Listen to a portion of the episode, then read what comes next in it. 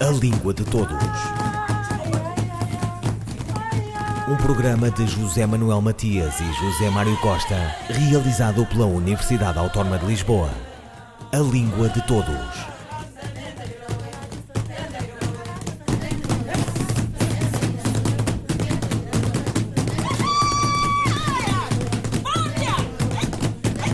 Inumeráveis são as narrativas do mundo, do Gilgamesh às Mil e Uma Noites, do Marabahata aos contos da Cantuária, da tradição oral de todos os povos às suas línguas.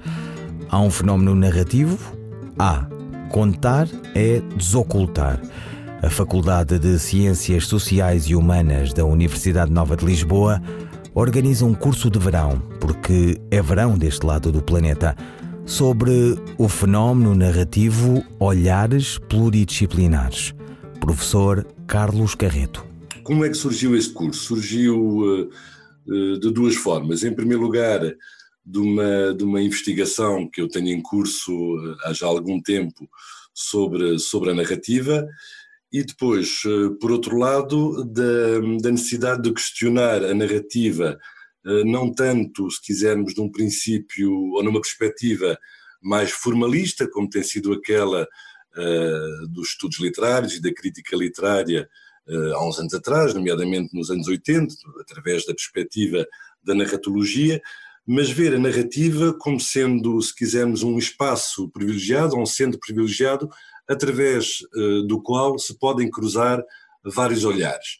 E nesse aspecto, pensei que falarmos ou tratarmos ou refletirmos sobre a narrativa como esse espaço uh, plural, portanto, de cruzamentos uh, disciplinares, era uma forma não somente de abrirmos esses horizontes sobre a narrativa, mas também, se quisermos, de fazer convergir nessa reflexão aquilo que é também, uh, se quisermos, a matriz identitária, por um lado, do Instituto de Estudos de Literatura e Tradição, que tem essa vocação de cruzamento interdisciplinar, e aquilo que é, por outro lado, também a matriz de identidade da própria Faculdade de Ciências Sociais e Humanas. A quem se destina?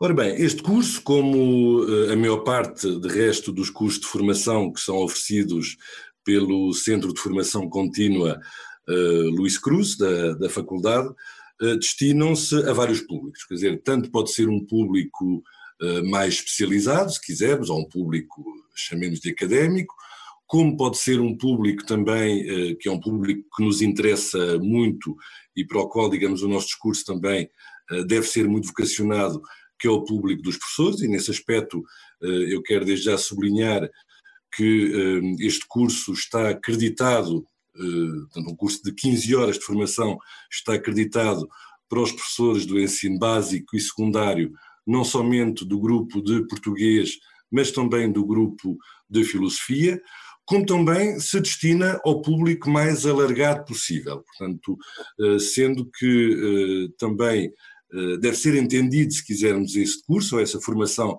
sobre a narrativa, como um momento privilegiado de também aprofundarmos o diálogo entre aquilo que fazemos como investigadores no, no âmbito do, do, Instituto de Estudos Literatura e Tradição, aprofundar esse diálogo com a comunidade em geral, porque também a investigação só faz sentido se conseguirmos também comunicá-la, transmiti-la e dialogar com a sociedade.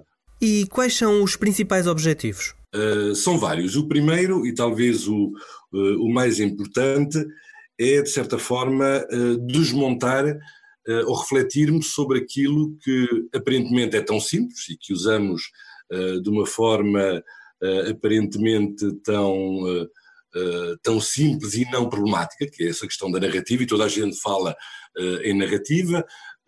inicialmente era um termo que estava muito, se quisermos, circunscrito ao campo da literatura, Ultimamente, esse campo tem-se uh, estendido uh, a outros domínios, e hoje em dia verificamos que até uh, a narrativa acaba por ter uh, um sentido quase pejorativo, ou seja, quando nós falamos em narrativas alternativas, ou isso é uma versão narrativa de um facto, quase que assemelhamos, uh, assemelhamos ou, ou concebemos a narrativa como sendo uma alternativa à realidade.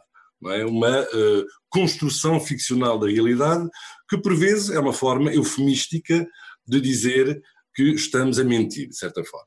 Ora bem, o objetivo deste curso, portanto, é redimensionarmos a narrativa, digamos, numa perspectiva não apenas técnica ou literária ou meramente formalista, mas uh, dimensioná-la numa perspectiva que eu chamaria epistemológica. O que é que quer dizer esse palavrão?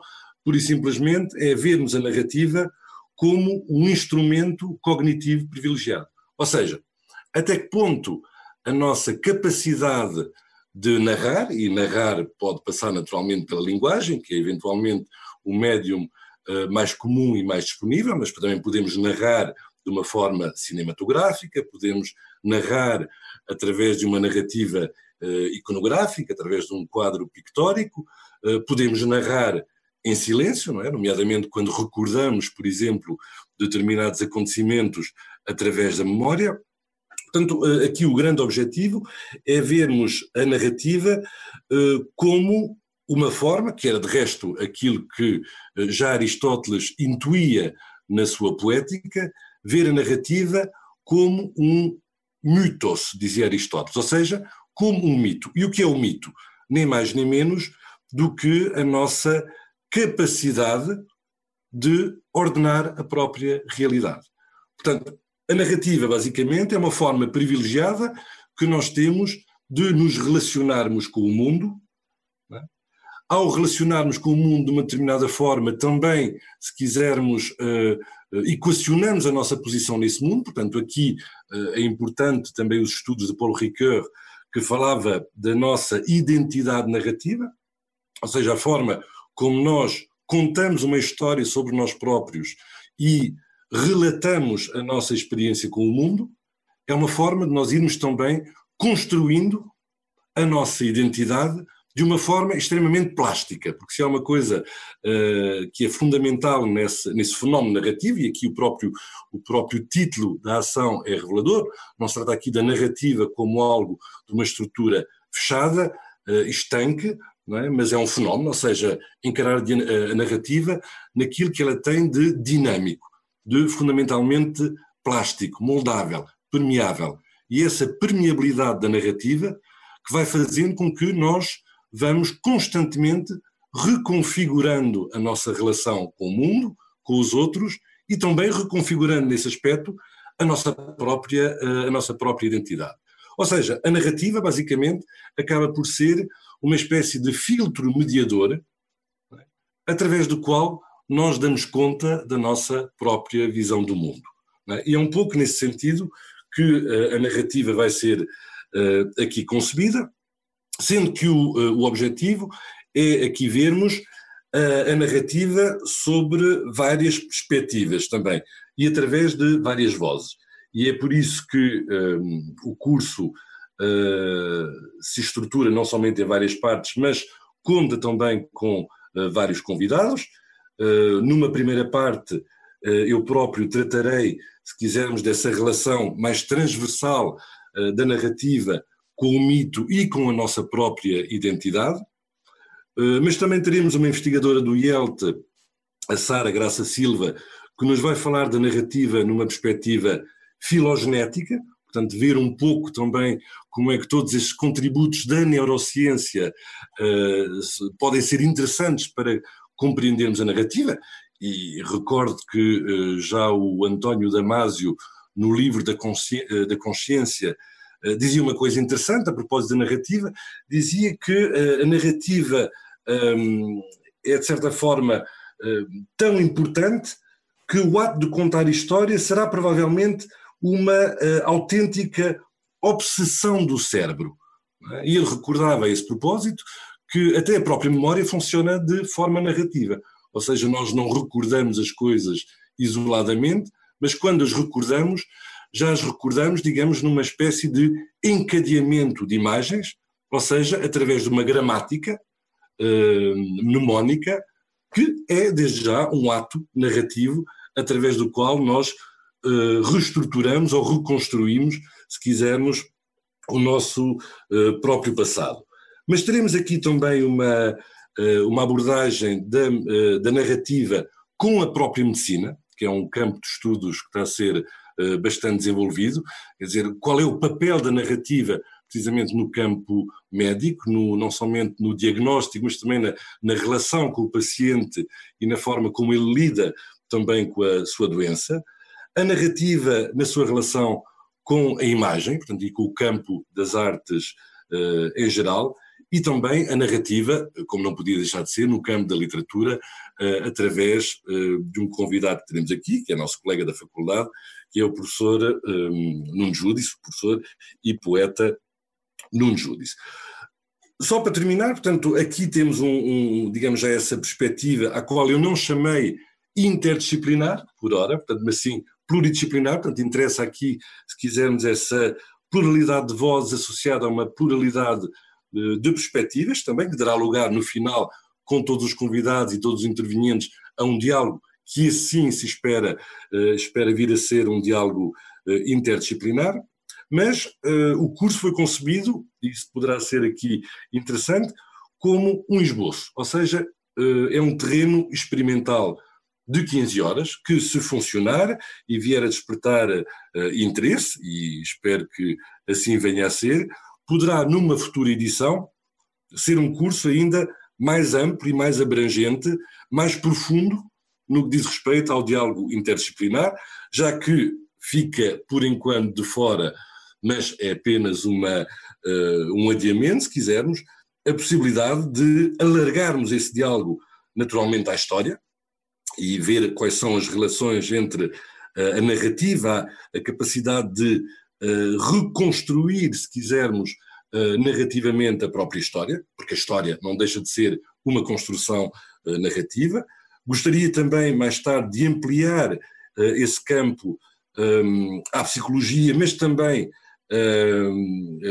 à, psicologia e à neurologia e ver quais são as relações complexas entre narrativa e cognição, portanto, aprofundar essa questão da narrativa como instrumento uh, cognitivo, como instrumento de conhecimento, na sua relação com a memória, por exemplo, e um outro aspecto uh, que é importante, e que é um aspecto extremamente determinante até em campos que não são menos familiares eh, para as pessoas, pelo menos, da, das ciências humanas, que é o campo da diplomacia, por exemplo, eh, e não só, que é abordarmos a narrativa como, se quisermos, um interface eh, fundamental no diálogo intercultural e na aproximação entre, entre culturas.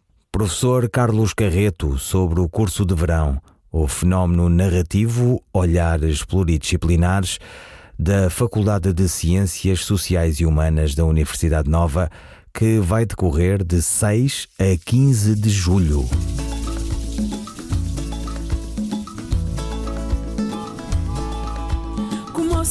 valiwe kutende kuli kwangu la chinyama. Hosiyalonda kumunda ikalyondende kumbonga nguluwe kumosiwe kuvaliwe kutende kuli kwangu la chinyama. Hosiyalonda kumunda ikalyondende kumbonga nguluwe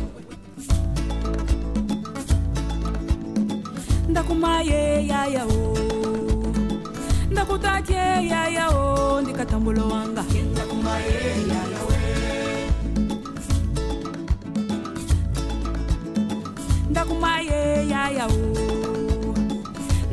Ndakutaje yaya o oh, ndikatambolo wanga. Amai ndikatambolo wanga. Ai ndikatambolo wanga. Awoyo ndikatambolo wanga. Ai ndikatambolo wange. Amai ndikatambolo wanga.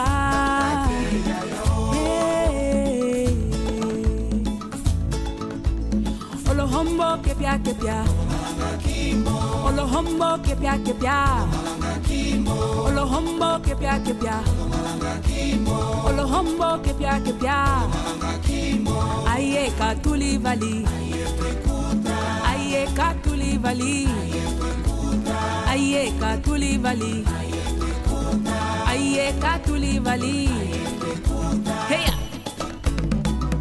Lupuka Lupuke Hey, hey. Lupuka, lupuke.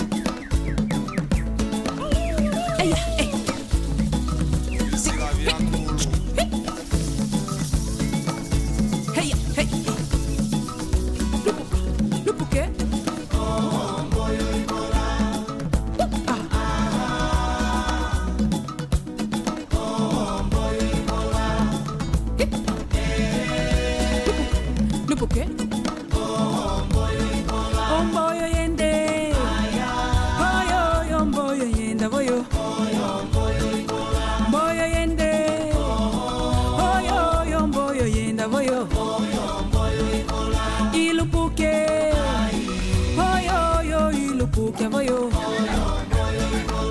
ilu pukyo ta oyo yo ilu pukyo boyo. Italamye.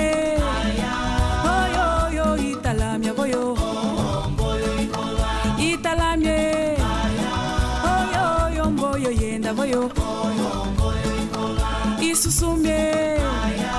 Oyo yo isusumye boyo.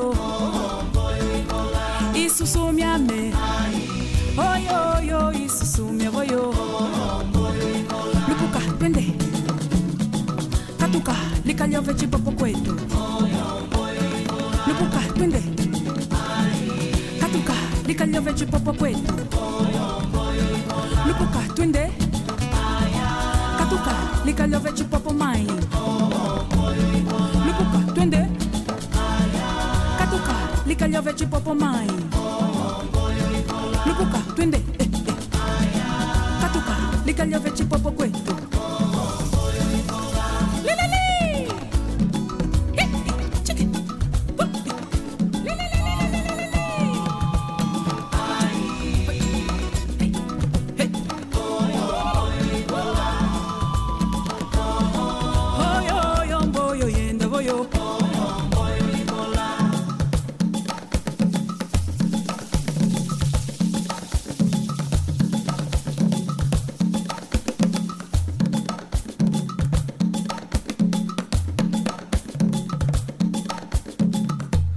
Omboio, pérola. A frase Obrigado por teres aceite o meu convite está correta? Ou deveria antes ser Obrigado por teres aceitado o meu convite? A resposta da linguista Sandra Duarte Tavares. A frase correta é Obrigado por teres aceitado o meu convite. Em português, há verbos que têm dois particípios passados. Um regular, mais tenso, terminado em ado ou ido. Por exemplo, no caso do verbo aceitar, é a forma aceitado, no caso do verbo imprimir, é a forma imprimido. E outro particípio irregular, mais curto. Aceite, eh, no caso do verbo aceitar, impresso, no caso do verbo imprimir. Estas formas verbais não são usadas aleatoriamente. Há uma regra consoante o verbo auxiliar. O particípio passado regular usa-se com o verbo auxiliar ter e também com o verbo haver, embora este verbo auxiliar raramente seja usado. Pelo menos na comunicação oral, raramente é usado. Por exemplo, obrigado por ter aceitado o nosso convite.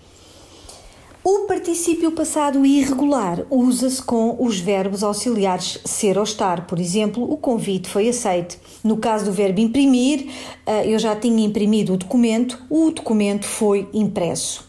Assim, a frase correta é Obrigado por teres aceitado o meu convite. Sandra Duarte Tavares, linguista. Um, dois, três, e... Poema da Purificação, Carlos Drummond de Andrade. Depois de tantos combates, o anjo bom matou o anjo mau e jogou seu corpo no rio. As águas ficaram tintas de um sangue que não descorava e os peixes todos morreram. Mas uma luz que ninguém soube dizer de onde tinha vindo apareceu para clarear o mundo. E outro anjo pensou a ferida do anjo batalhador. Poema da Purificação de Carlos Drummond de Andrade pela voz da atriz Maria Henrique. Carlos Drummond de Andrade nasceu em Itabira, Minas Gerais, em 1901. Formou-se em farmácia, o que de nada lhe serviu. Está depois no Rio de Janeiro, onde vive até 1987, porque o mundo era vasto, embora ele não tivesse nenhuma solução a não ser a poesia, alguma que está no livro de estreia e já é imensa. Depois é o que podemos ler e o consagra como um dos grandes poetas de língua portuguesa.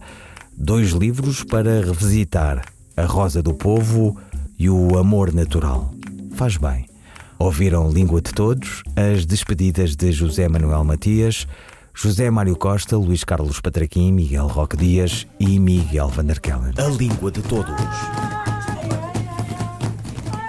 Um programa de José Manuel Matias e José Mário Costa, realizado pela Universidade Autónoma de Lisboa. A Língua de Todos.